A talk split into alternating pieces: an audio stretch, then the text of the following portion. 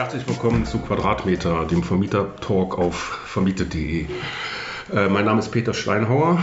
Äh, Florian, hallo. Hallo Peter. So, die letzte Sendung des Jahres. Richtig, ja. Wir sind schon wieder, ein Jahr ist schon wieder vorbei. Ein ganzes Jahr. Ja, und ähm, wir haben uns dann vorgenommen, äh, das Jahr war ja sehr turbulent, ein Ausnahmejahr, äh, definitiv. Auch hier für Vermieter äh, Themen ohne Ende. Äh, wir wollen aber nicht so sehr zurückgucken, sondern gucken ins Jahr 2023 äh, und wollen halt ähm, mal bereden, was uns da als Vermieter alles erwartet, an was wir alles denken müssen. Genau, also wir machen ja, oder man macht ja normalerweise immer am Ende des Jahres einen Jahresrückblick. Wir haben uns aber gedacht, das ist jetzt nicht notwendig. Wir haben das ganze Jahr darüber geredet. Viel spannender. genau. ähm, äh, viel spannender ist ja wirklich vorauszuschauen und einfach mal zu gucken, okay, was kommt denn auf Vermieter zu im Jahr 2023? Und das ist auch schon eine ganze Menge. Ja. Und wir werden heute die einzelnen Punkte durchgehen. Vieles haben wir tatsächlich schon in verschiedenen Podcasts besprochen, aber letzten Endes ist das jetzt nochmal eine Auflistung und ähm, da sind auch noch ein paar neue Informationen dabei. Also glaube ich ganz äh, spannend für alle, die auch im Jahr 2023 weiter vermieten. Ja, wir haben uns jetzt auf äh, einige wichtige Punkte äh, konzentriert. Ähm, so, das eine oder andere kommt vielleicht noch dazu, aber ich denke mal, die Punkte, die wir hier rausgegriffen haben, die sind ähm, die sollte man unbedingt im Blick haben. Ne? Ja. Und es geht los im Januar. Ne? Da, steht, da sind schon zwei wichtige Dinge, die man da zu beachten hat. Genau, wir können ja einfach mal äh, unsere Liste hier anfangen. Ja. Punkt 1, ähm, haben wir, hat jeder viel darüber gehört, äh, das, das wunderbare Thema Grundsteuer. Ja. Ähm, der Termin wurde von Ende Oktober auf äh, den 31. Januar verschoben. Bedeutet, äh, wir haben jetzt noch einen guten Monat oder ein bisschen über einen Monat, um ja. dieses Thema zu beenden. Und tatsächlich war es so, Ende Oktober haben nur 18 Prozent der ähm, Immobilienbesitzer in Deutschland diese Grundsteuer eingereicht. Das heißt, jetzt ist es langsam an der Zeit. Wir haben noch, gut, wir haben noch einen Monat, aber trotzdem, die Frist ist da, das ist der 31. Januar und ähm, es muss passieren. Also das wird die Wahrscheinlichkeit, dass es nochmal verschoben wird, ist sehr gering, oder? Nee, ich denke nicht, dass es nochmal verschoben wird. Also die Fristverlängerung war ja jetzt auch äh, deutlich. Ähm, und ähm, ich habe jetzt auch keine aktuelle, aktuelle Zahl. Also wir hatten ja auch schon mal geredet, ja. also ich habe meine Sachen abgegeben, du auch. Ne? Ich habe die Hälfte. Die Hälfte? Ich bin 50 Prozent erst fertig. ja, ja, warum, warum hast du denn immer noch nicht alles äh, erledigt? Ich bin, ich bin der typische, ich mache es auf den letzten Drücker. Ich habe es einmal gemacht, um zu verstehen, wie die Systeme funktionieren. Das heißt, ich habe Elster benutzt und äh, gemerkt, wie einfach das doch ist. Also das war jetzt noch zu einer Zeit, da haben alle davon ja. geredet. Ah, das ist so schwer und ich komme hier nicht klar. Ähm, habe mir das angeguckt und ganz ehrlich, man hat ja alle Informationen. Man guckt ins Grundbuch, ja. da steht alles drin, was man braucht. Ähm, ja. Und das war's. Und dann äh, ist man da sehr schnell durch. Das ist vielleicht auch nochmal der Aufruf hier. Ähm, keiner sollte dafür Angst haben oder sich Sorgen machen. Es ist wirklich einfach. Also wenn man, wenn man eine Eigentumswohnung nur hat, dann ist es noch einfacher. Also dann ja. ist ja wirklich, da muss man zwei, drei Zahlen eingeben, man ist durch. Mehrfamilienhaus dauert ein bisschen länger, aber letzten Endes ähm, über Elster ist es einfach, wem das trotzdem noch zu kompliziert ist. Es gibt andere Wege. Wir bei Familie.de haben das auch als ähm, eine der Optionen, die man hier ähm, benutzen kann. Das ist dann noch einfacher, weil die dann alles direkt übermitteln. Aber letzten Endes, glaube ich, ist das Wichtige hier, es muss gemacht werden bis 31. Januar und ähm, dann hat man es aber auch erledigt und dann muss man nur noch auf sein Schreiben warten. Ja, die anfängliche Aufregung, die hat sich ein bisschen gelegt. Ne? Also äh, man hat sich jetzt viel mit dem Thema befasst. Also wir hier auch und ähm, anfangs gab es auch technische Schwierigkeiten bei Elster. Ja. Äh, das hat sich jetzt alles ein bisschen eingespielt und für Eigentumswohnungen nochmal den Hinweis gibt es ja auch die vereinfachte Variante beim genau, Bundesfinanzministerium. Ähm, und da braucht man auch kein Elster. Ja, also deswegen sollte bis zum 31. Oktober, das, nee. äh, Oktober, äh, Januar das Thema erledigt sein. Ne? Muss man dann denken und hat man jetzt Zeit, vielleicht in den Weihnachtsferien kann man sich nochmal hinsetzen. Zwischen den Jahren äh, des, des, privaten Vermieters äh, genau. Arbeitszeit, sagt man ja. Nebenkostenabrechnung, äh, wenn die noch nicht erledigt ist. Machen, ja. Und dann macht man auch die Grundsteuer mit. Ja, und was auch noch wichtig ist, so, ne, das wäre mir auch fast so durch die Lappen gegangen. Also man hat ja auch eine Pflicht ähm, zur Information der Energiekostenentwicklung. Also da gibt es ein schönes Gesetz äh, mit einem schönen komplizierten Titel, die Verordnung zur Sicherung der Energieversorgung über kurzfristig wirksame Maßnahmen. Das ist jetzt der zweite Punkt. Das ist der zweite Punkt. Im Januar auch unbedingt dran denken. Also wer das nicht gemacht hat, das betrifft natürlich ähm, ähm, Eigentümer ab zehn Einheiten, also jetzt nicht jeden. Äh, aber auch wenn man in so einer äh, Eigentümergemeinschaft ist, sollte man vielleicht nochmal beim Verwalter nachfragen, ob das erledigt ist. Ähm, das ist relativ wichtig. Man hat da von den, also ich habe das auch bekommen äh, von dem Messdienstleister bei mir, Bronata. Äh, und ich hätte es auch fast so ein bisschen ähm, übersehen. Mhm. äh, also es gibt hier von der ISTA, also der andere große Messdienstleister, auch so eine, so eine kleine Untersuchung und die haben dann festgestellt, 40 Prozent wissen gar nichts davon. Ne? Ja. Also man muss den Mieter informieren äh, darüber, wie die Energiekosten sich entwickeln. Und da kriegt man von den Messdienstleistern, also bei mir von der Bronata, also ein Schreiben, ist alles vorformuliert und da steht dann drin, ähm, ähm, um wie viel sich die Kosten steigern äh, mhm. pro, pro, pro Wohnung. Ne? Da ist dann auch, das ist alles hier äh, vorformuliert, da ist der Mieter sogar angesprochen mit Adresse. Ich muss das dem nur zustellen. Das war bei mir dann auch in dem Portal von der Bronata einfach hinterlegt. Äh, kann ich mir runterladen und dann dem ähm, Mieter per E-Mail zustellen. Ne? Das ist eigentlich unkompliziert, äh, muss man aber machen bis 31. Januar. Ja, vielleicht muss man dazu auch noch sagen, also hier sind zwei zwei Dinge, wo äh, zwei unterschiedliche ähm, äh, äh, Personen oder, oder, oder, Unternehmen da in der Pflicht sind. Also zum einen ist die Pflicht beim Energielieferanten, mhm. dir dieses Dokument zuzustellen. Mhm. Das müssen die machen, das mhm. äh, geht gar nicht anders. Da war auch erstmal die Pflicht Ende Oktober, muss man dazu sagen, wurde genau. auch verschoben. Ja. Ähm, und dann ist eben die zweite Pflicht, dass der Vermieter das dem Mieter zustellt. Ja. Du hast ja auch schon alles gesagt. Also was da drin steht, ist ähm, der Ener Energieverbrauch des Gebäudes bisher. Da steht drin, wie das nächstes Jahr wahrscheinlich aussehen wird, was die Energiekosten genau. betrifft. Und ähm, dann gibt es auch noch Tipps zum äh, Einsparen. Ja, genau. Und äh, das sind das, was an den Mieter gehen muss. Vielleicht auch noch ganz wichtig. Ähm, ich weiß, dass da ja eh, du hast ja selber gesagt, 40 Prozent wissen überhaupt nichts davon. Aber etwas, was auch noch dabei sein muss, ist, ähm, äh, man muss Kontaktinformationen bereitstellen an, es ist ganz interessant, Kontaktinformationen für eine Institution, die dir dabei helfen soll, Energie zu sparen, also an den Mieter. Und ich habe mir das mal durchgelesen hier. Also diese, diese, diese Anforderung ist erfüllt, wenn man an die Informationskampagne des Bundesministeriums für Wirtschaft und Klimaschutz verweist, genau. die heißt 80 Millionen gemeinsam für Energiewechsel. Ja. Einfach den Link da reinhauen und ähm, dann ist das sozusagen mehr oder weniger erledigt. Aber es geht einfach nur darum, man muss Informationen an den Mieter geben. Das ist ähm, das, worum Ja, das ist ein äh, interessanter Punkt, weil äh, ich habe das gerade vor mir, das Schreiben. Mhm. Und genau das ist da so gemacht. Da ist die Internetseite www.energiewechsel.de darauf ja. hingewiesen und die Seite ist im Übrigen, ich habe mir die angeguckt, ähm, sehr gut. Okay. Also wir wollen ja hier auch mal nicht immer nur meckern, sondern ähm, die ist gut gemacht, also die ist sehr informativ und da steht auch, da kann man sich auch mal, die kann man sich auch angucken als Eigentümer, weil da sind ähm, gut und übersichtlich die, die bestehenden Förderungen nochmal aufgezählt und auch äh, eine ganze Reihe Informationen, was man machen kann jetzt hier, um Energie zu sparen und um auch so die energetische Sanierung voranzutreiben. Also eine gute Internetseite und die ist dann eben auch, also hier bei mir in dem Schreiben ist darauf hingewiesen, dass es, wie du erzählt hast, auch Pflicht, die da mit verbunden ist, den Mieter darauf hinzuweisen, ne, auf Infos.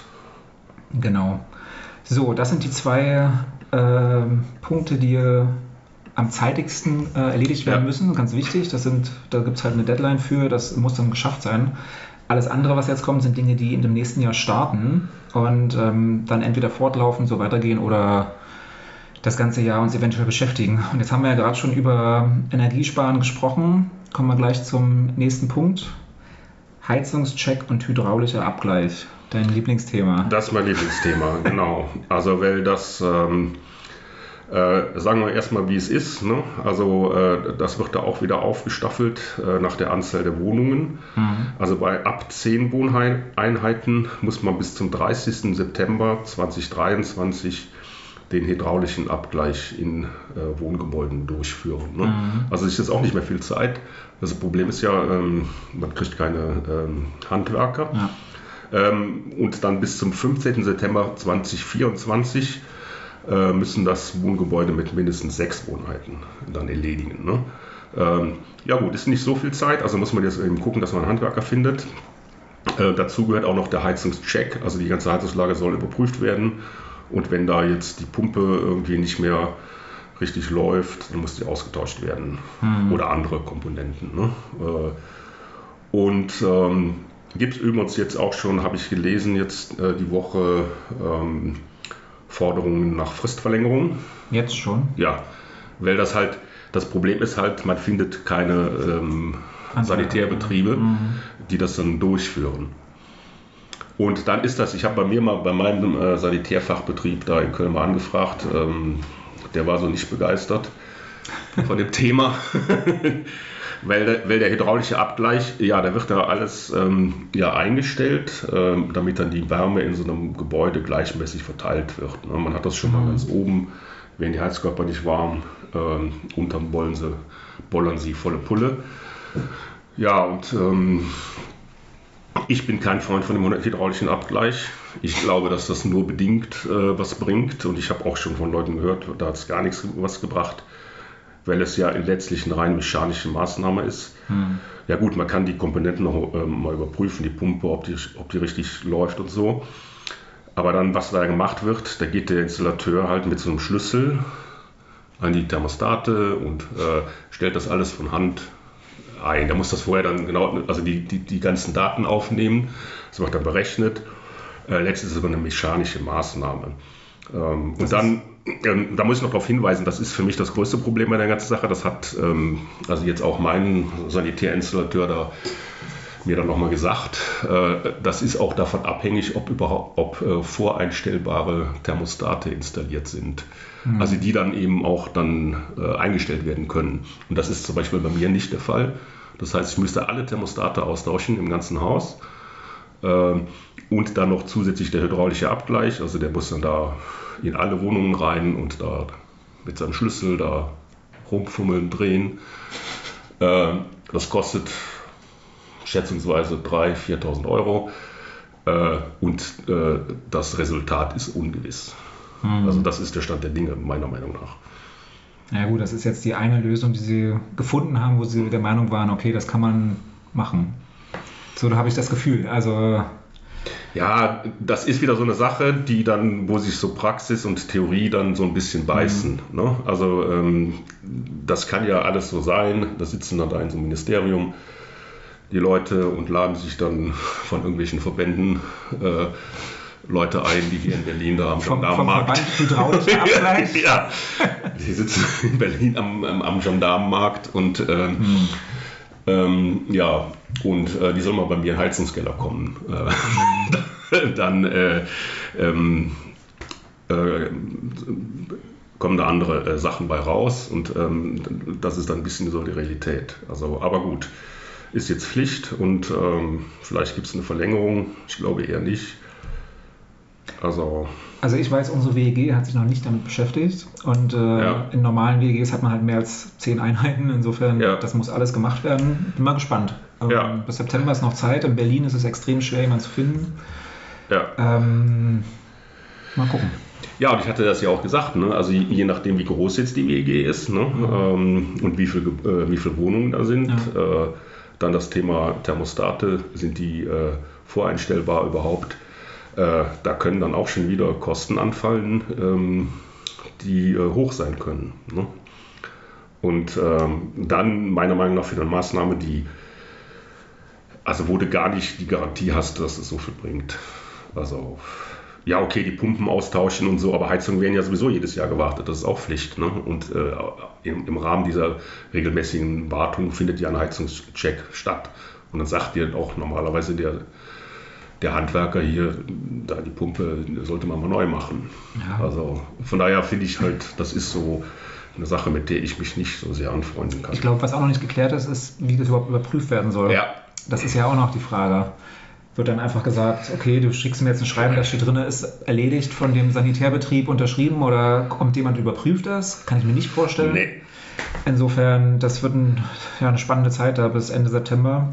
Ähm, aber wie dem auch sei, also das ist, äh, das ist eine Sache, die nächstes Jahr kommt. Ähm, Heizungscheck, hydraulischer Abgleich. Nochmal, um den, die Deadline zu nennen, 30. September 2023 für Wohngebäude mit mehr als 10 Einheiten Und für mehr Wohnungen zwischen 6 und 10 Einheiten ist es der 15. September 24. Da ist dann nochmal ein bisschen mehr Zeit. Nee, für mindestens 6 Wohneinheiten. Also Ja gut, aber es ist ja Also, ja, weniger, gut. mehr Ja. als 6, aber weniger Ja. als 10. ja gut. so meine ich das. Ja.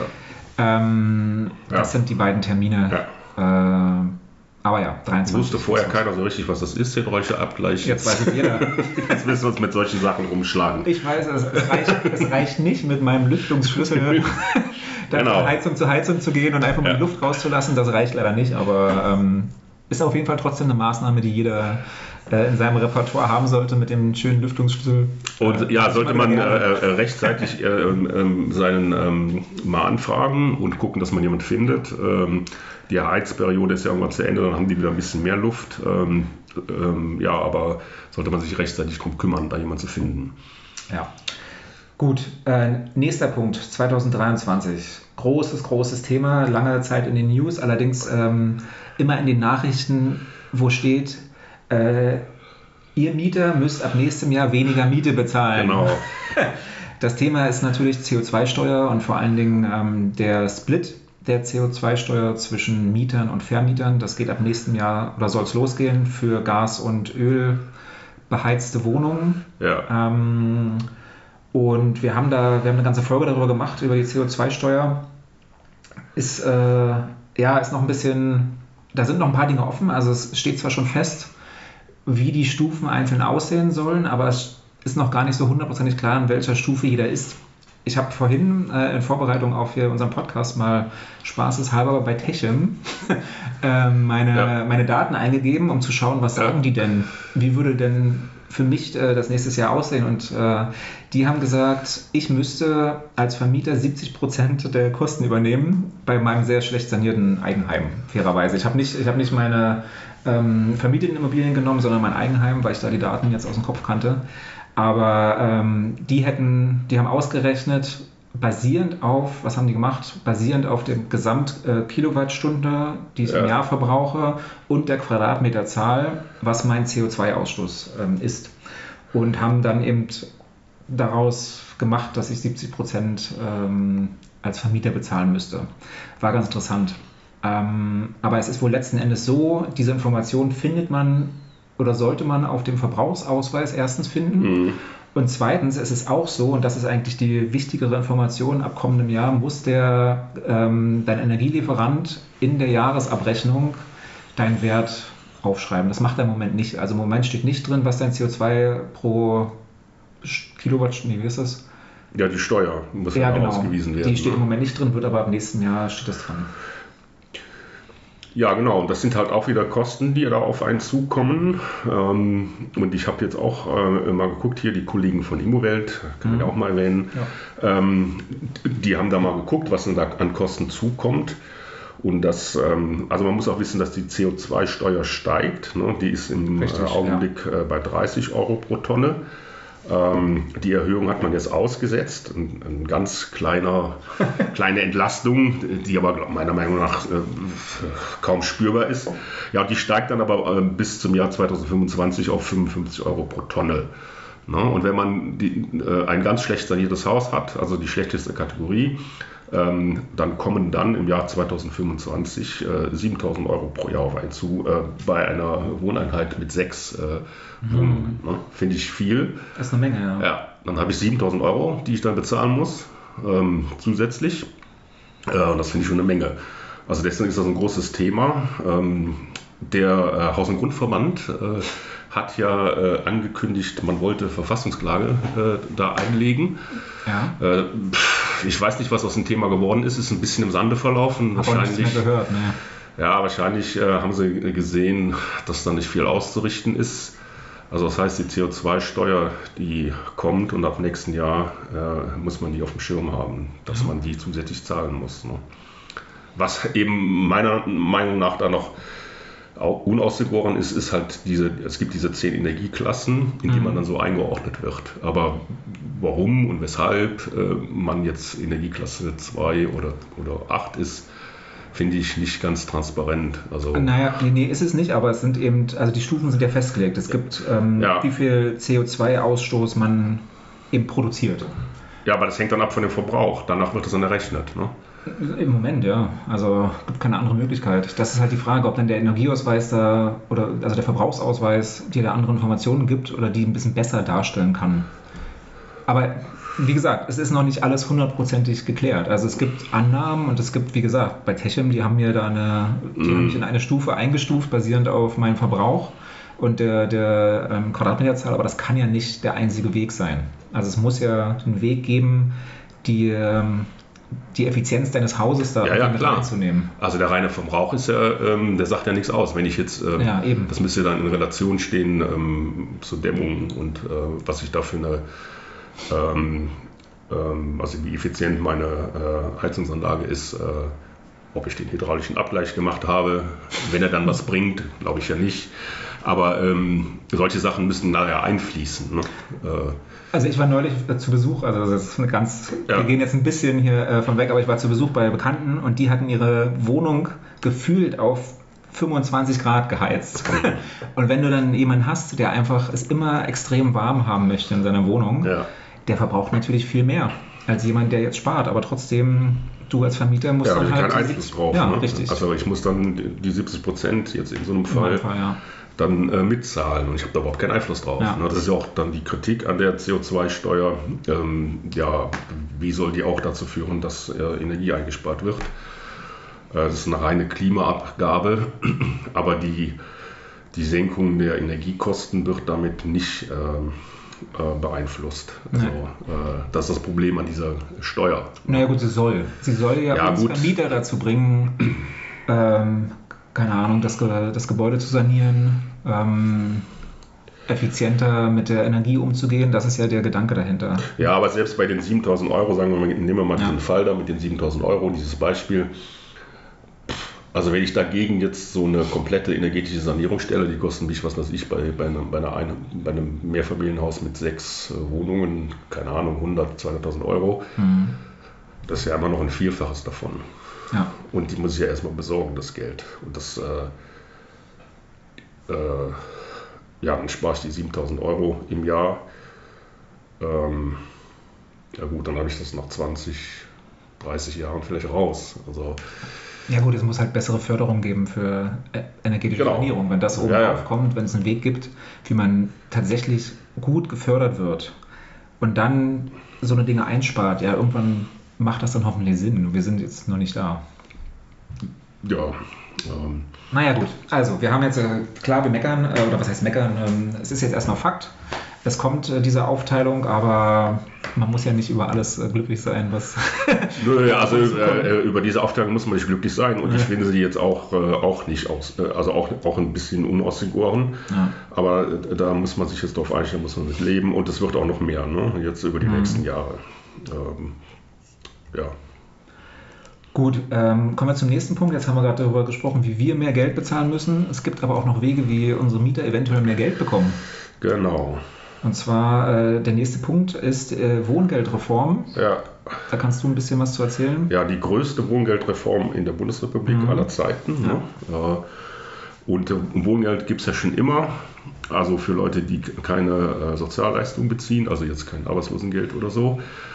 Ähm, äh, das sind also einkommensschwache Gruppen, wie zum Beispiel Rentner oder Leute, die nur einen Minijob haben, Alleinerziehende, die können Wohngeld beantragen. Ne? Das waren bis jetzt so äh, rund 600.000. Und äh, die Anspruchsberechtigten, ähm, die werden sehr stark ausgeweitet äh, und das können dann bis zu zwei Millionen Haushalte sein, die wohngeldberechtigt sind. Also äh, das nennt sich dann Wohngeld Plus, das neue Wohngeld Plus können die beantragen. Ja, und ähm, das werden nicht nur mehr, also nicht nur mehr Leute können Wohngeld beantragen, sondern es äh, erhöht sich auch und das verdoppelt sich von 180 bis auf maximal 370 Euro im Monat. Ähm, ja, und ähm, das ist auch im Rahmen der ganzen Entlastungspakete beschlossen worden, um das Wohnen wieder bezahlbarer zu machen. Äh, also auch nochmal hier 48 Prozent aller Wohngeldbezieher sind Rentner. Ne, das ist eine große Gruppe, äh, auch Alleinerziehende. Ähm, ja, und die sind jetzt berechtigt. Also das macht man so. Also es gibt so einen Wohngeldrechner auf der äh, Internetseite des Bundesbauministeriums.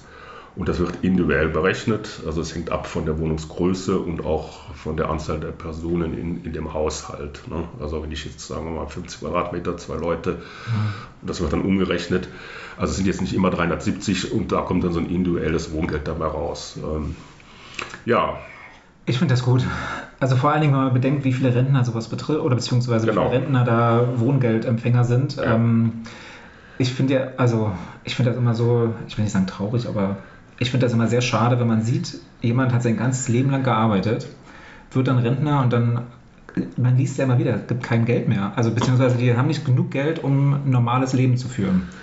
Oder nur am, am Minimum. Ja. Und da jetzt ein bisschen zu helfen, finde ich persönlich gut. Ähm, das hilft allen, das hilft uns als Vermietern.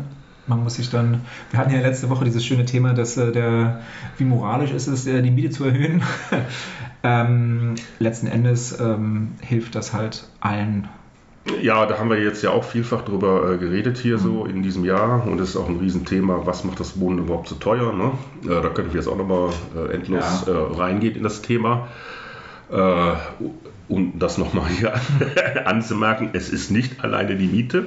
Nee. Ne? Es sind viele andere Faktoren. Äh, und äh, als Vermieter ist es halt jetzt wichtig zu wissen, äh, es gibt Wohngeld mehr erstens und auch mehr Berechtigte. Und wenn da jemand dann in Schwierigkeiten kommt, kann man dem auch vielleicht ein bisschen helfen und sagen, hier, du kannst Wohngeld beantragen. Genau. Ja. Man kann ihm auch da ähm, das mit ihm zusammen machen, wenn das jetzt eine ältere Person ist, ne, ähm, die da jetzt auch hier mit diesen ganzen Online-Sachen nicht so klarkommt. Ähm, also das ist dann äh, eine gute Sache und so kann man dann auch sich gegenseitig da so ein bisschen unterstützen hier bei diesem ganzen Thema, das Wohnen wird äh, unendlich teuer. und das hat die Bundesregierung jetzt auf den Weg gebracht. Ähm, ja, sehen wir mal positiv. Ne? Genau, wir legen das in die positive Waagschale der Dinge, die dann nächstes Jahr kommen. Ja, was für, was für eine tolle Regierung wir haben. Ähm, gut, äh, wenn es äh, darum geht, was äh, so nächstes Jahr noch Spannendes passiert, ähm, ist das nächste Thema die Gaspreisbremse. Ja. Wurde gerade, ist ja, ist ja eigentlich top aktuell, wurde letzte Woche final ähm, bestätigt. Genau. Das heißt, ab März 2023 soll die Gaspreisbremse in Kraft treten. Ähm, auch rückwirkend im Übrigen, ja. also auch für Januar und Februar, was, was, was super ist. Ähm, Haushalte, die mit Gas heizen, müssen dann für bis zu 80 Prozent des Vorjahresverbrauchs ähm, nur maximal 12 Cent brutto pro Kilowattstunde ja. bezahlen. Ähm, ist erstmal gut. Ich habe ja letzte Woche schon erzählt, mein Gasanbieter hat ja jetzt vor kurzem das Gas wieder erhöht, äh, verdoppelt. Wir sind jetzt bei 19 Cent. Also wenn ich jetzt, wenn es nicht die Gaspreisbremse gäbe, aber ja, 19 Cent. Das heißt, ähm, ja, ich spare da, Geld, finde ich gut. Ich freue mich. Ja, das ist ja auch im, Riemen, äh, im, Rahmen dieser ganzen Entlastung. Es hat ja jetzt im Dezember schon die Entlastung ja. gegeben, also die Abschläge werden ausgesetzt. Äh, und dann, was ich jetzt noch nicht so ganz, also, also es ist ja so, dass die, die, die, äh, diese Abschläge im Dezember werden, äh, da hat der Mieter zunächst mal nichts von. Mhm. Das kriegt er dann, äh, sieht er dann erst mit seiner Betriebskostenabrechnung. Ja. Ähm, auch nochmal ein Grund, die Betriebskostenabrechnung vielleicht äh, im nächsten Jahr etwas zügiger zu machen, damit man diese Kosten da auf dem Tisch hat und dann auch da besser, mhm. dann sowohl äh, für den Mieter als auch für einen selber, damit man da besser halt dann auch äh, das ähm, organisieren kann alles. Naja, und dann diese rückwirkende ähm, Entlastung äh, in, im, im nächsten Jahr das soll sich ja bis 30. April 2024 mhm. äh, hinziehen.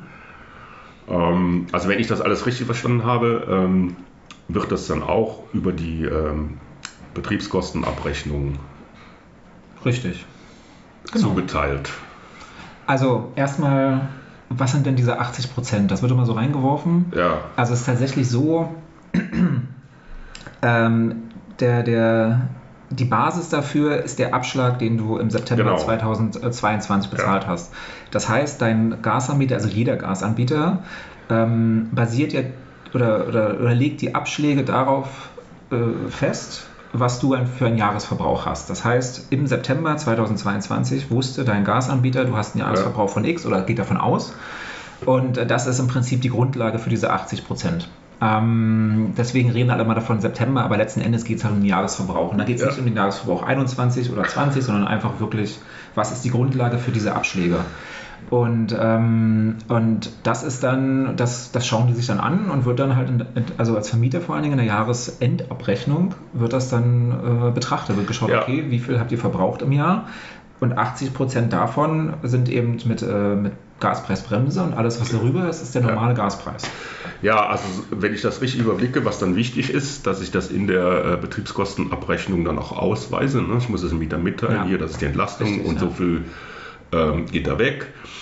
Ähm, also da muss man dann drauf achten, das äh, erhält man dann natürlich dann über die Heizkostenabrechnung. Man muss ja den Wert einfach übernehmen. Ich nehme mal an, die Messdienstleister erstellen dann die Heizkostenabrechnung da steht das alles drin. Äh, man muss eben sehen, dass das dann auch da auftaucht in der Nebenkostenabrechnung, damit der Mieter Bescheid weiß. Ähm, und das sind, darauf muss man halt jetzt achten dann im nächsten Jahr, wenn man dann eine Betriebskostenabrechnung macht.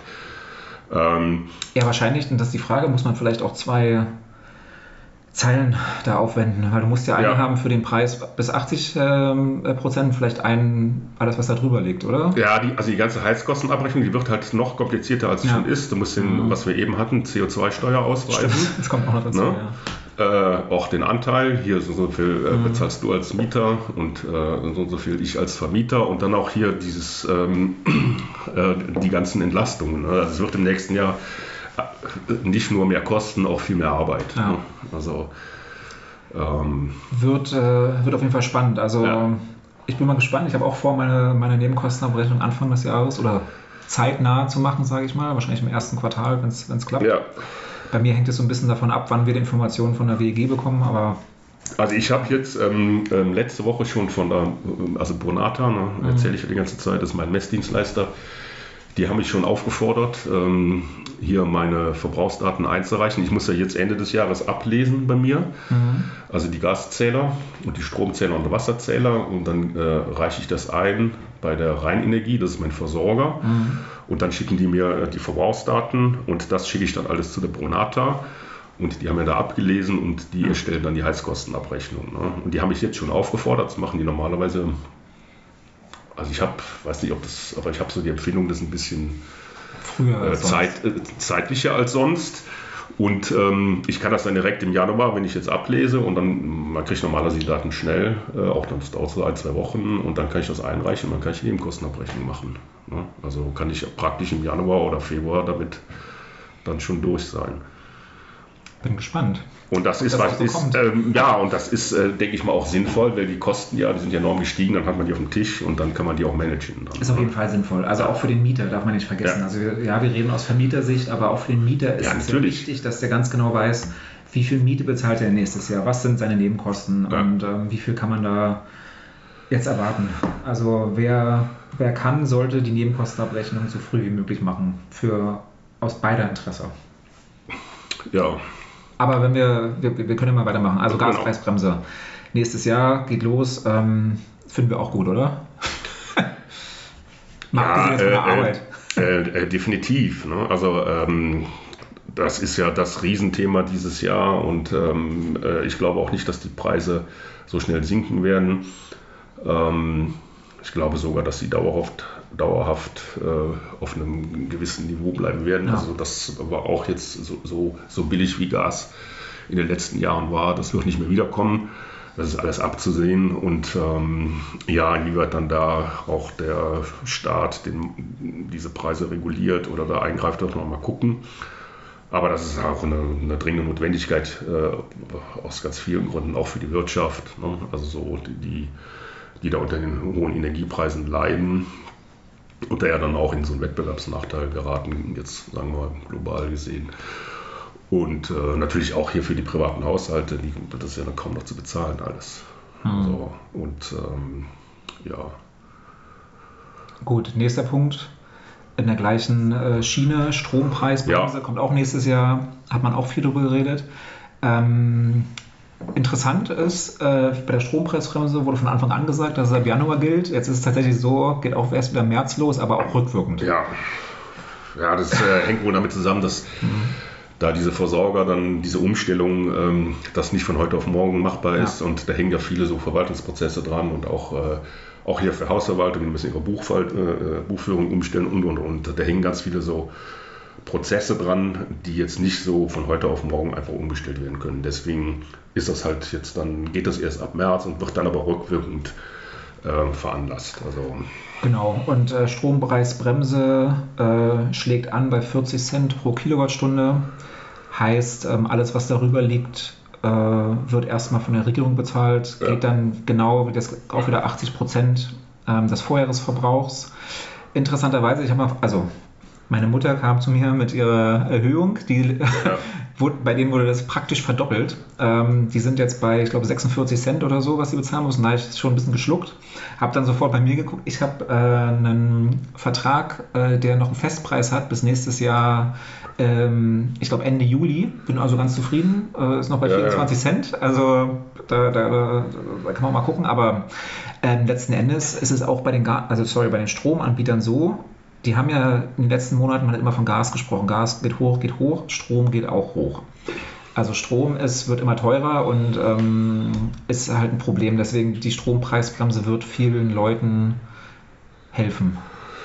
Ja, betrifft einen als Vermieter ja in den meisten Fällen nicht direkt, weil, privat, die, ja. weil die meisten Mieter ja oder, oder das ist. Ähm, gut, du hast Licht, Lichtstrom in deinem Gemeinschaftsstrom. ja. Den Gemeinschaftsstrom lege ich natürlich ja, auch um mit Betriebskosten und der Mieter hat ja in der Regel dann ähm, ähm, direkt einen Vertrag mit einem Versorger, sei denn man hat so Pauschalmieten oder irgendwas. Mhm.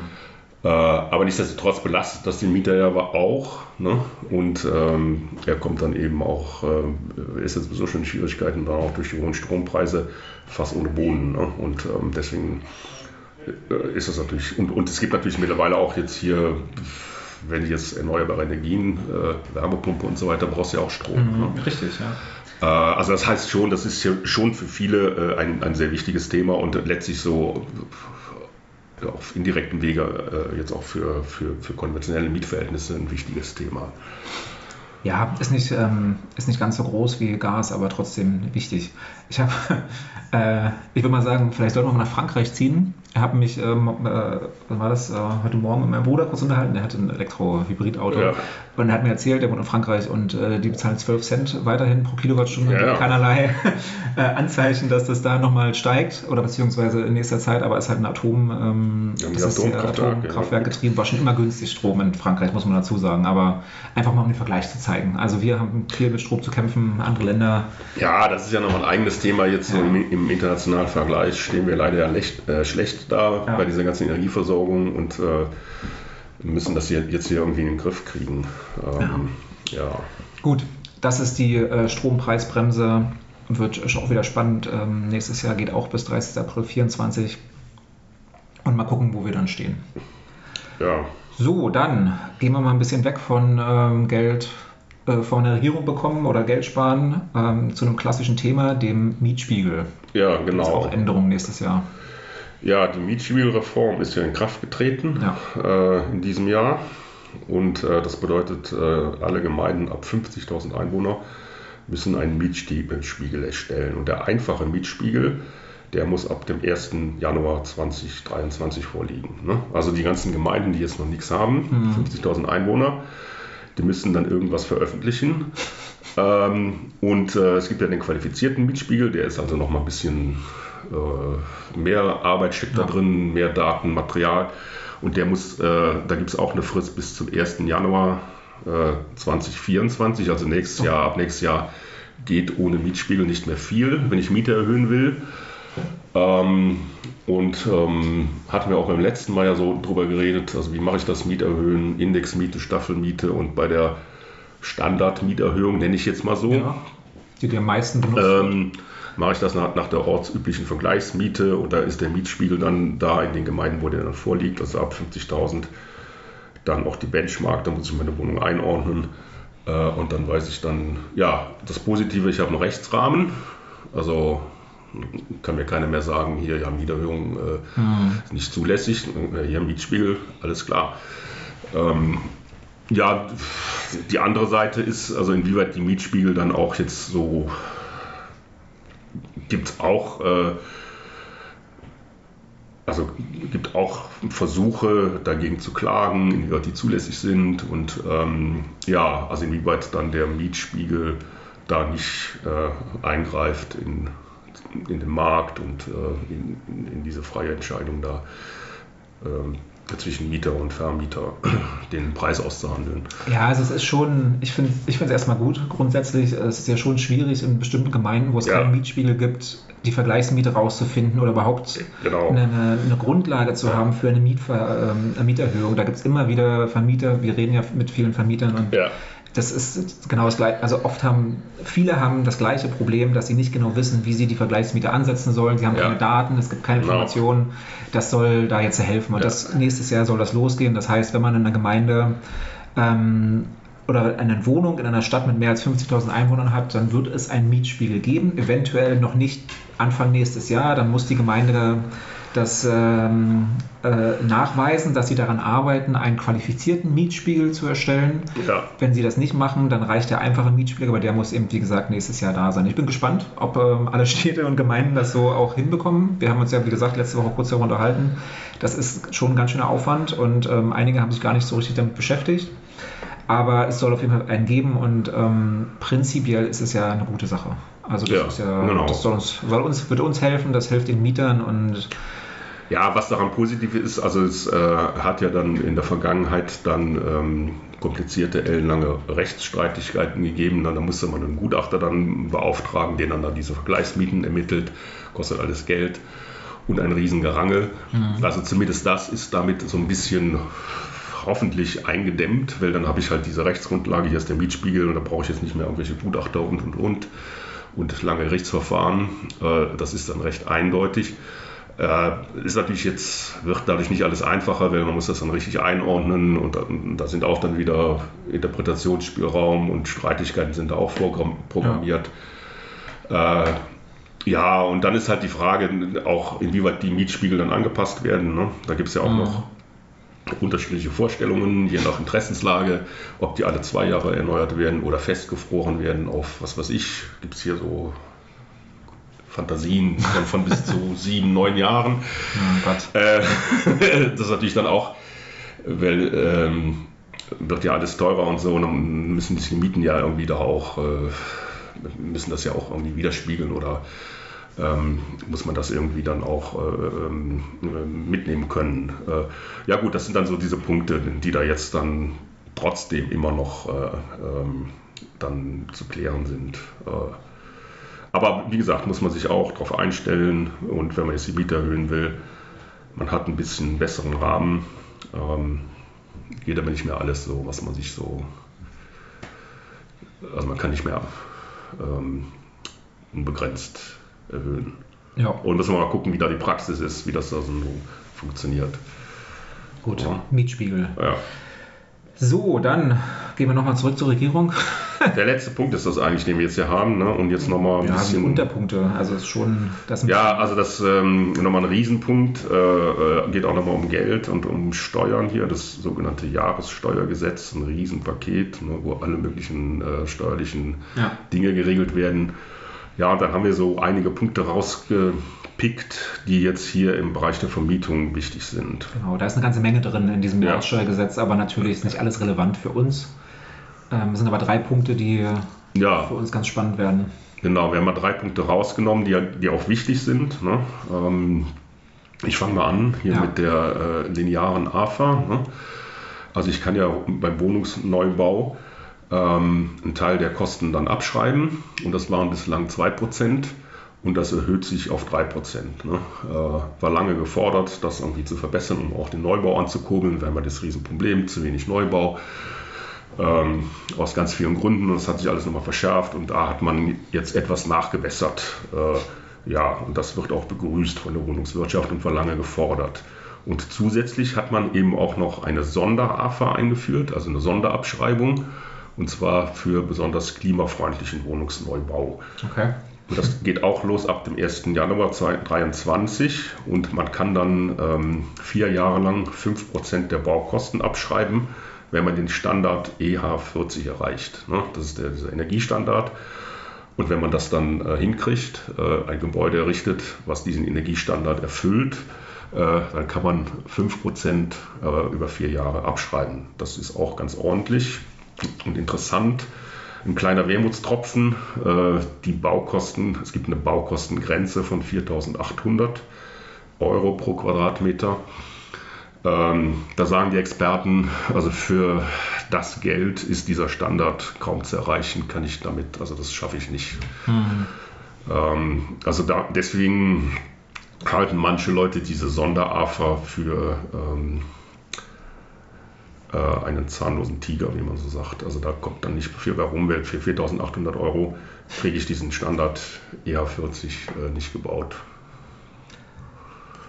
Ja, das heißt, du wirst dich damit nicht beschäftigen. ja, keine Ahnung, diese Abschreibung und so beim Neubau, ähm, das ist, ein, ist, eine wichtige Sache, auch mhm. in, in, der Immobilienwirtschaft und ähm, ähm, ja, und alles andere muss man halt durchrechnen. Also auf jeden Fall gibt es ein bisschen mehr und äh, das heißt Neubauen. Äh, ich bin ja nicht so ein Neubau ja. Das ist immer so ein Riesenthema hier. Da geht äh, ganz viel rein. Auch, auch, auch, die Förderung in, in den letzten der letzten Regierung ging sehr stark in den Neubau. Das sind ungefähr ein Prozent. Also wir haben hier ein, ein viel größeres Problem im Bestand. Ne? Und da müsste, das ist auch die Kritik, also dass der Bestand, auch die energetische Sanierung oder irgendwie sowas, ähm, den, den Bestand zu optimieren, Ausbau, Aufstockung und so weiter, da müsste man viel mehr reingehen. Und das wäre auch viel wirksamer, was jetzt Klimaschutz angeht, was auch die Schaffung von Wohnraum angeht. Man müsste viel stärker in den Bestand rein. Also was die Förderung angeht, was hier so Sonderabschreibungen angeht. Ne? Das bisschen Neubau. Ja gut, wir brauchen neuen Wohnraum, aber den kann ich auch schaffen, wenn ich in den äh, Bestand investiere. Und der Bestand ist viel größer. Also das ist die viel wichtigere Masse. Und da ist viel falsch gemacht worden in den letzten Jahren, also was die Förderung angeht. Ne? Mhm. Äh, und das ist leider immer noch nicht korrigiert, meiner Meinung nach äh, genügend. Also man müsste viel stärker den Bestand äh, in den Blick nehmen. Du hast ja die Masten hier, deine Wohnung und so weiter. Das sind alles Bestandsbauten. Ja, also gibt ja auch sehr viele Bestandsbauten. Also, ja, wie gesagt, nur Neubau. Ein, ein, ein Prozent Neubau. Ja. Also äh, also von daher äh, ist diese Kritik meiner Meinung nach auch äh, gerechtfertigt. Also sollte man auch aussprechen. Wir haben ja auch vorhin gesagt, es muss, es muss, es muss noch mehr Anreize geschaffen werden, genau. um Bestand äh, ja. energetisch zu sanieren, um da ein bisschen ja. in die richtige Richtung zu arbeiten. Und wir sind da noch nicht. Also es, ja. Ist, ja, es ist, ja, ist ja nett, es sind ja Schritte in die richtige Richtung, aber es ist eben nicht das, was uns hilft. Und, äh, genau, ja, genau. Ähm, also wenn ich jetzt hier so da ja, Wohnungsneubau, mhm. ich bin so Entwickler und so, ja, dann kann ich das alles damit kalkulieren. Äh, aber da muss ich erstmal ein Bauland finden, gibt es keins mehr. Ne? Mhm. Ähm, ähm, das ist ja auch so eine Kritik. Äh, wir haben ja das große Verbändepapier äh, jetzt gehabt vor zwei Wochen, was zu tun ist, wo die ganzen Wohnungsverbände sich zusammengetan haben und dann so einen Appell verfasst haben an die, an die Regierung. Und ähm, das ist auch so, in dem Appell stand halt eben auch drin, hier Bauland ausweisen. Ne? Wir haben ja jetzt hier in Berlin, wenn ich hier nach mhm. Hause fahre, sehe ich viele Flächen die man noch ja. bebauen könnte. Bei mir auch. Ja. Gibt es auch sehr viele. Also, ja. Ich frage mich auch manchmal, wieso da nicht gebaut wird, ja. Gesagt. Wenn du da runterfährst, ja, wir wohnen ja beide da Richtung an der Spree lang ja. und so, und da sind immer noch viele Flächen und so, das ist überhaupt kein Problem. Also an, mhm. Ja, das sind so diese Forderungen und ähm, also damit ist es nicht getan hier mit den 1% mehr äh, AFA oder diese kleinen Sonder-AFA, die auch noch dann begrenzt ist hier auf 4000 Euro pro Quadratmeter. Ja. Ja gut, ähm, jetzt ging es gerade darum, wie man vielleicht ein bisschen Geld sparen kann. Jetzt äh, äh, beim nächsten Punkt geht es darum, wie man ein bisschen mehr Geld als Regierung machen kann, nämlich die Erbschaft bzw. Schenkungssteuer ähm, wird erhöht oder beziehungsweise die äh, Bewertung der Immobilien und die darauf dann basierenden Steuern ändern sich ab dem 1. Januar. Ja. Haben wir auch also ich sage hier immer, wir haben da schon drüber gesprochen. Das ist ja so. Wir haben über die ganzen Themen tatsächlich ausführlich in einigen Podcasts hier in den letzten Wochen und Monaten gesprochen. Ähm, deswegen will ich auch nicht zu sehr ins Detail gehen, aber letzten Endes ist es so, dass Erben wird oder soll teurer werden. Und ja. gerade bei Immobilien, der, der im Moment noch, der äh, Freibetrag liegt bei 500.000 Euro an Familien oder beziehungsweise an Kinder. An Kinder und, an ähm, und Ehepartner, genau. Ja. Und das ist vielleicht okay für ein ähm, Einfamilienhaus, ist aber nicht in Ordnung, wenn man Mehrfamilienhäuser oder ähnliches. Ja, die meisten Einfamilienhäuser sind heute schon mehr wert, ne? je nachdem. Wir haben uns ja schon darüber unterhalten. Also, also in, äh, in, Großstädten ja, ich glaube auf dem Land kann man noch. Äh, ja, gut, ist also, ja, aber, ja, gut, vielleicht jetzt äh, äh, stimmt das so nicht, aber es gibt natürlich auch mittlerweile ein, äh, Einfamilienhäuser, da reicht der Freibetrag nicht mehr. Mhm. Das war jetzt. Das stimmt. also es gibt ja schon hier, also ein bisschen der aktuelle Anlass, ne, war jetzt äh, diese Woche auch Riesenaufregung, weil Christian Lindner sich dann nochmal für die Erhöhung der Freibeträge äh, eingesetzt hat. Ja, ich auch Und äh, es gab auf Twitter einen Shitstorm keinesgleichen. Ne? Also so äh, typisch FDP und äh, äh, vollkommen aus der Zeit gefallen und was soll das. Ähm, äh, es gibt diese Forderung natürlich auch hier von den Haus, vom ja. Haus- und Grundverband zum Beispiel, da die Freibeträge zu erhöhen. Äh, ja, der Hintergrund ist, äh, Immobilien haben ja eine enorme Wertsteigerung erfahren Richtig. und das äh, bildet sich in den Freibeträgen nicht ab. das ist der Hintergrund. Ja. Und, also ähm, und dann ist das ganze Thema immer ja auch so, also das hatten wir jetzt auch schon mal, ich hatte auch mal, ähm, also will dann, das ist dann der Streitpunkt immer so, ne, ja, dann hast du dann die Erbschaftssteuer und dann musst du verkaufen, ne, ähm, mhm. um die Erbschaftssteuer zu bezahlen, also wenn die dann so hoch ausfällt, ne, oder äh, und das sind dann diese Themen, die dann, ja, und da ist dann immer das Gekeile drum. Ne? Ja, genau. Wir haben, ich habe ja, ja letztes Mal auch das Beispiel genannt, also von dem einen Besitzer, ja. äh, sorry, dem, dem, einen Erben, der in München ein Mehrfamilienhaus ja. geerbt hat und ähm, auf einmal eine, eine massive Erbschaftssteuersumme äh, da hatte, ja. die im Prinzip ihm nur zwei Möglichkeiten gegeben haben. Er verkauft das Haus oder er erhöht die Mieten so massiv, ähm, also so, äh, im Prinzip, er nutzt den ganzen Rahmen der Mieterhöhung aus, um dann über längere Zeit das zurückzahlen zu können. Also das kann ja nicht der Weg sein. Aber gut, wir, das ist jetzt wieder sehr politisch und da ja, gibt es ja beide Richtungen. Ähm, es gibt ja welche, die der Meinung sind, ähm, ja, Erbschaftssteuer äh, soll so hoch sein, wie es geht, damit hier das Vermögen nicht einfach weitergegeben wird. Es gibt ja sozialen äh, Nutzen der Erbschaftssteuer. Aber ja, also ich glaube schon, also ich wäre zumindest auch dafür, dass die Freibeträge etwas erhöht werden. Ja, ähm, aber gut, wir sind ja nicht. Also, wo man sich darauf einstellen muss, ist, dass äh, ab 1. Januar ähm, dann halt die Bewertung der Immobilien ja, ähm, genau. nochmal neu gefasst wird. Die wurden ja bisher nach diesen Einheitswerten bewertet die dann nicht mehr so das widerspiegeln, was Immobilien am Markt wert sind. Mhm. Und das soll halt mehr äh, sich daran orientieren. So, ne? Und das ist das schöne Thema Wertermittlung. Hier bei uns im Portal ja. auch ähm, äh, kann man damit äh, also sich schon mal orientieren, wenn man da seine Immobilie ähm, äh, bewerten lässt. Äh, oder es geht ja jetzt auch automatisch. Ne? Richtig. Florian, genau. erklär das mal, damit das unsere äh, Nutzer dann auch. ja, es geht schon immer automatisch. Ja. Aber ich glaube, was ganz wichtig ist oder ganz spannend, ähm, sobald man eine Einheit ein, äh, anlegt, ja. ähm, wird dann im Prinzip sofort genau, der Wert. Also es wird ähm, eine Grundannahme des Wertes vorgenommen. Das basiert einfach erstmal nur auf der Adresse und wo das äh, stattfindet. Und dann, wenn man möchte, kann man das dann noch ein bisschen ähm, detaillierter machen und alle Daten ja. genau eingeben. Muss man nicht. Das ist einfach nur ein weiterer Service, der ist dann kostenlos dabei. Das heißt, man meldet sich an und weiß dann so ein bisschen, wie der Wert seiner Immobilie ist, kriegt das dann schön angezeigt. Also ist schon ein guter Weg, um eine grundsätzliche Information zum Wert ja. seiner Immobilie zu bekommen.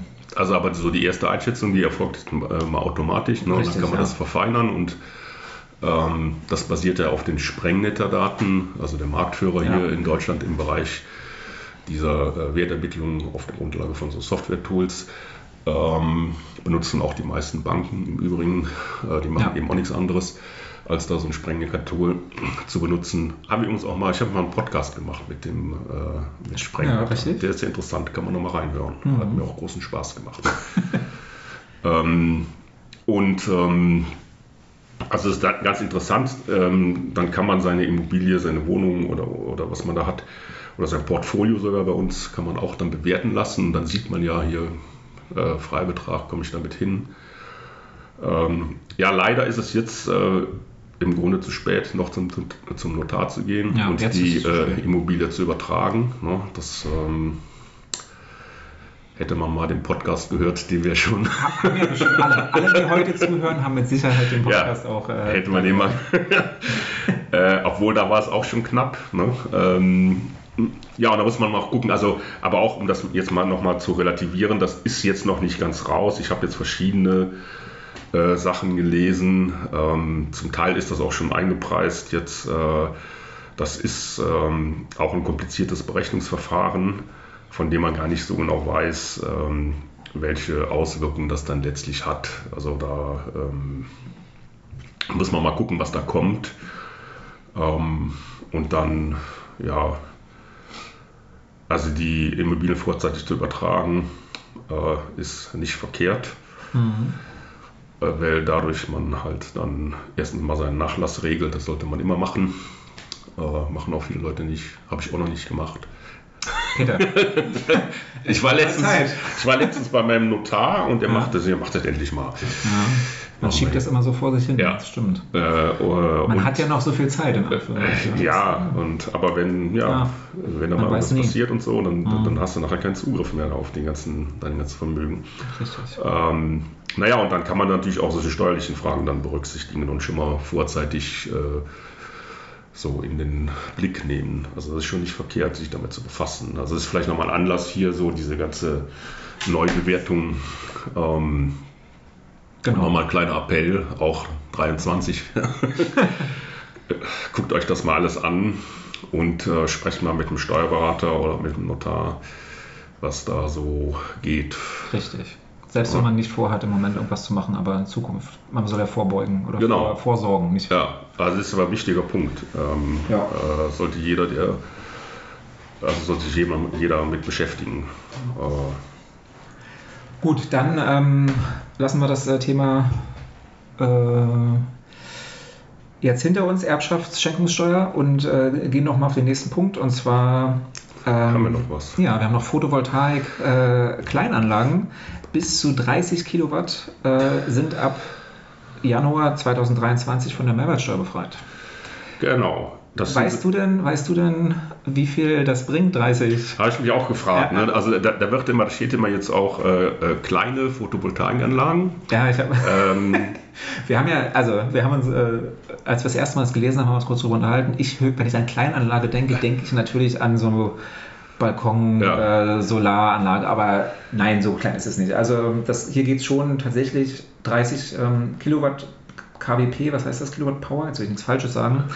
Ähm, auf einem normalen Einfamilienhaus, so eine Solar Solaranlage, ja.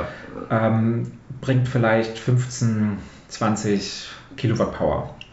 Und das ja, ist so, man rechnet es dann hoch, also eine Kilo KWP, ich sage mal Kilowatt Power, ich hoffe, das ist richtig, wenn nicht, äh, korrigiert mich bitte, ähm, wird umgerechnet in etwa 1000 Kilowattstunden. Das heißt, wenn man im Jahr, sagen wir mal, einen Verbrauch hat von, keine Ahnung, 20 ähm, Kilowattstunden, ähm, äh, dann reicht, oder dann würde man eine Anlage hier mit 20 kWp, kWp sozusagen benutzen. Und das ist dann alles steuerfrei. Also was ich damit sagen möchte, eine Kleinanlage ist im Prinzip eine Anlage auf einem Einfamilienhaus, Zweifamilienhaus. Eine Kleinanlage. So, so wird das gezählt. Und das ist schon gut, weil bisher war diese, äh, dieser äh, Freibetrag nämlich nur bis zu 10 ähm, äh, Kilowatt und jetzt sind es eben bis zu 30. Das heißt, man kann ein bisschen mehr oder man spart ein bisschen Geld, um das dann ähm, um mehr Strom durch Sonne zu erzeugen. Ja, ja. das ist. Ähm, ja gut, also das ganze Thema Photovoltaik im Bereich der Vermietung, das ist auch nochmal, da, da müsste man wirklich auch mal eine eigene Sendung, eine eigene Folge zu machen. ja, ähm, auch äh, leider Gottes hochkompliziert. Ähm, ah, Entschuldigung. Kilowatt Peak heißt das. KWP. Ich sage mal Power. Ja. Kilowatt Peak ist eine Maßeinheit. Und äh, da diese Maßeinheit gibt es tatsächlich nur für die äh, Messung von Leistung von Volt, äh, Photovoltaikanlagen. Ich wollte es nur mal kurz rein, äh, reinwerfen. Muss keiner, mehr, muss keiner mehr schreiben, dass es nicht Power heißt, sondern äh, Kilowatt Peak. Also wie dem auch sei. Ähm, ja, bis also, zu 30 Kilowatt Peak äh, kann man jetzt eine Solaranlage mehrwertsteuerfrei erwerben. Ab ja. nächsten Jahr. Nicht jetzt. Genau, und, und das, ähm, ich, ich habe das jetzt nochmal gerade rausgesucht. Äh, äh, habe hier meinen eigenen Artikel aufgerufen, ähm, was das heißt für Mehrfamilienhäuser. Ja. Und ähm, da sind das Anlagen äh, bis 100 äh, Watt Kilowatt und dann äh, bleiben da äh, 15 Kilowatt pro Wohn- oder Gewerbeeinheit steuerfrei. Ne? Also okay, dann, das ist aber okay. Also 15, wie gesagt, das dafür kommt ja, schon. Also 15 Kilowatt pro Wohnung. Mhm. Äh, also ich mache dann eine, eine, Anlage 100 äh, ähm, mhm. Kilowatt Leistung. Das ist wieder dieses, das ist dieses Kilowatt Peak. Kilowatt Peak. Genau, und dann kann ich das umnehmen, also 15 Euro Kilowatt pro Wohnung, äh, bleibt dann steuerfrei. Und das betrifft jetzt nicht nur, also einmal wird ja die Anschaffung der, der Anlage, also mhm. sowohl Speicher als auch die, die Photovoltaikpaneele, ähm, die ist dann von der Mehrwertsteuer befreit. Und ähm, auch dann der Ertrag, den ich erwirtschafte mit der Photovoltaikanlage, ist dann auch, also jetzt in diesem Rahmen da, bei diesen kleinen Anlagen, ja. äh, ist das steuerfrei. Äh, also kleine Entlastung, oder was heißt kleine ja. Entlastung, schon ganz interessant. Ja. Äh, Solar ist ein Riesenthema. Also wenn ich dann in die energetische Sanierung einsteigen will, hier CO2-Steuer sparen will, ähm, dann muss ich überlegen, was ich da mache. So Solaranlage, Wärmepumpe und damit den Strom dann erzeugen. Da kriege ich bei der Solaranlage jetzt hier ähm, einige Steuervorteile. Äh, sollte man sich äh, auch dann, äh, dann mit den Solar, also Solaranlagen ist ja so auch, ähm, dass das ja jetzt in vielen Bundesländern Pflicht ist, Solardachpflicht. Ne? Kann man. Solardachpflicht? Das gibt es. Bei Neubauten wahrscheinlich. Genau, bei Neubauten. Ne? Ja. Oder auch wenn ich den, das Dach erneuere. Ne? Okay. Ähm, äh, das ist aber, äh, haben wir auch einen Artikel bei uns im Magazin zu, ja. habe ich auch mal geschrieben, können wir mal, geht mal da rein. Ähm, das ist aber in den, in den, Bundesländern unterschiedlich geregelt. Mhm. Da muss man mal gucken. So in, äh, hier in Berlin gibt es das jetzt auch. Ich glaube auch in Nordrhein-Westfalen in Teilen. Also aber unterschiedlich in den Bundesländern. Das ist Bundes, äh, von Bundesland zu Bundesland unterschiedlich. Ja, also soweit ich weiß, in Berlin hat man die Wahl zwischen Solaranlage oder Wärmepumpe, wenn man neu Ach. baut. Also bei Einfamilienhäusern. Ich rede jetzt nicht von hier Neubau mit Mehrfamilienhäusern. Das ist richtig, da muss auf dem Dach was gemacht werden bei einem Mehrfamilienhaus. Bei Einfamilienhäusern hast du noch die Wahl zwischen verschiedenen ähm, Energieerzeugungs- oder Energieeinsparmitteln. Aber wie gesagt, das, ähm, ich will jetzt auch nichts, ich kenne nicht alle Details. Aber es nee, das ist, auch, ähm, das ist auch sehr unterschiedlich geregelt und ja. es gibt ja neben der Solardachpflicht auch noch die Gründachpflicht. Ne? Und äh, Richtig, man kann ja. auch beides miteinander kombinieren und da gibt es dann unterschiedliche Förderprogramme. Also bei mir in Köln gibt es irgendwie Grün hoch 3, so ein Förderprogramm für äh, Gründächer. Und da gibt es noch die Solardachpflicht, die gibt es, glaube ich, in, in Bonn, aber nicht in Köln. Ich weiß es nicht genau, nicht, dass ich jetzt hier ja. was Falsches erzähle. Aber da muss man sich mit befassen. Und das Positive, äh, wir haben ja doch schon jetzt einiges ähm, ja, also. Gutes für 2023 ja. äh, gefunden. Also bei Solaranlagen ähm, gibt es Steuervorteile, also wenn die jetzt nicht allzu riesig sind. Äh, das geht ja dann auch dann in den kommerziellen Bereich, wenn ich dann eine riesen Solaranlage habe und so. Äh, aber jetzt, wenn ich das hier so in diesem gewissen Rahmen hat, ähm, dann wird das, da gibt es etwas Entlastung. Ne? Ja. Also. So, Peter, wir haben jetzt schon hier eine Stunde. Ehrlich? Ja, eine Stunde schon erzählt. Aber gut, das sind alles spannende Themen und äh, kommt ganz schön viel auf uns zu im nächsten Jahr. Weißt du, was mich ein bisschen ärgert? Wir haben genau neun Punkte. Wir haben, hier, wir haben keinen zehnten. Ungerade ist immer schöner. Ja, gut, dann äh, neun ist auch eine schöne Zahl. Ja, also ähm, das Jahr 23 kann man wirklich sehr gespannt sein, was da alles passiert. Also, wo wir ja gar nicht drüber geredet haben, war jetzt so der ganze Immobilienmarkt, äh, ja, in welche Richtung der geht, aber das ähm, ist ein Muss man auch ein Orakel sein, muss man dazu sagen. ja. Das sind ja keine Dinge, die definitiv. Also Preise, Zinsen und so, also die Zinsen. Ja. Äh, ob die jetzt den Höhepunkt erreicht haben. Äh, aber da kann man sowieso nur spekulieren. Von ja, daher, eben. was soll man da dazu genau. noch alles äh, äh, erzählen?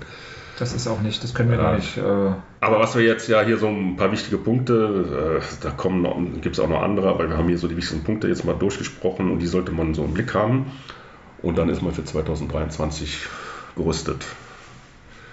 Genau. Ja. Und das, werden, das eine oder andere werden wir vielleicht auch nochmal besprechen, dann nochmal, wenn sich da Neuheiten ja. ergehen, äh, Details, also und ähm, ja, ja, und dann haben wir es das Jahr jetzt geschafft. Richtig. Wir können jetzt den wohlverdienten äh, Weihnachtsurlaub, äh, Neujahr, weiß ich nicht, ähm, äh, äh Feier. Und dann geht es im nächsten Jahr natürlich weiter und äh, geht alles wieder von vorne los.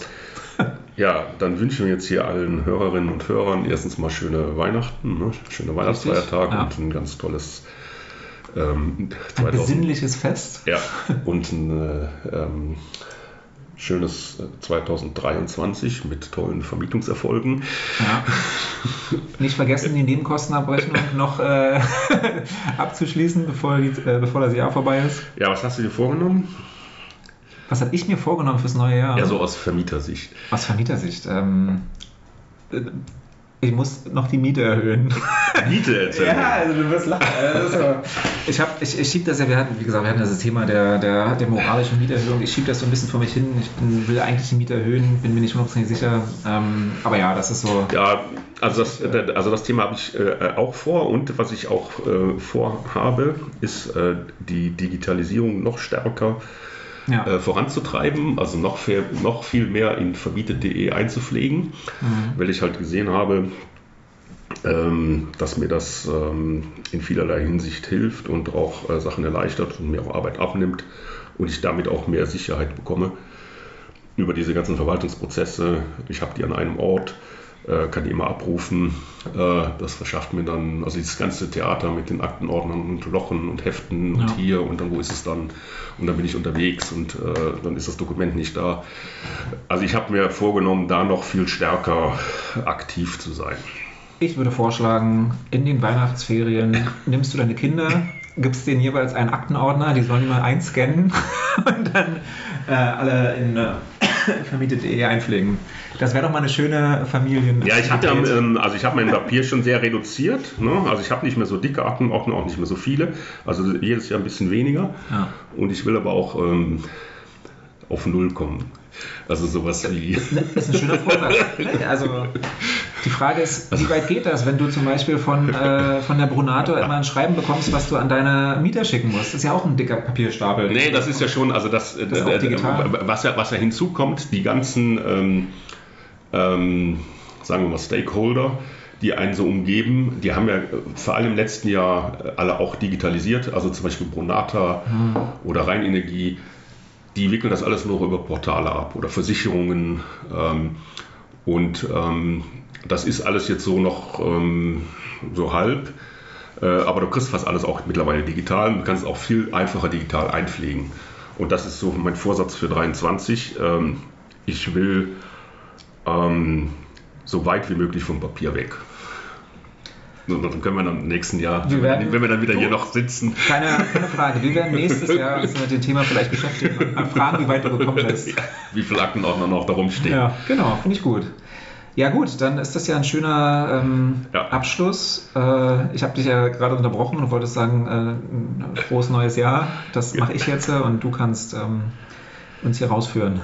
Ja, also wir bedanken uns ja. äh, für die Zu für die Aufmerksamkeit Richtig. jetzt hier, die, die uns hier regelmäßig hören und freuen uns auch, wenn alle da im nächsten Jahr wieder dabei sind und ähm, wünschen äh, ein erfolgreiches Vermieterjahr, ein erfolgreiches 2023.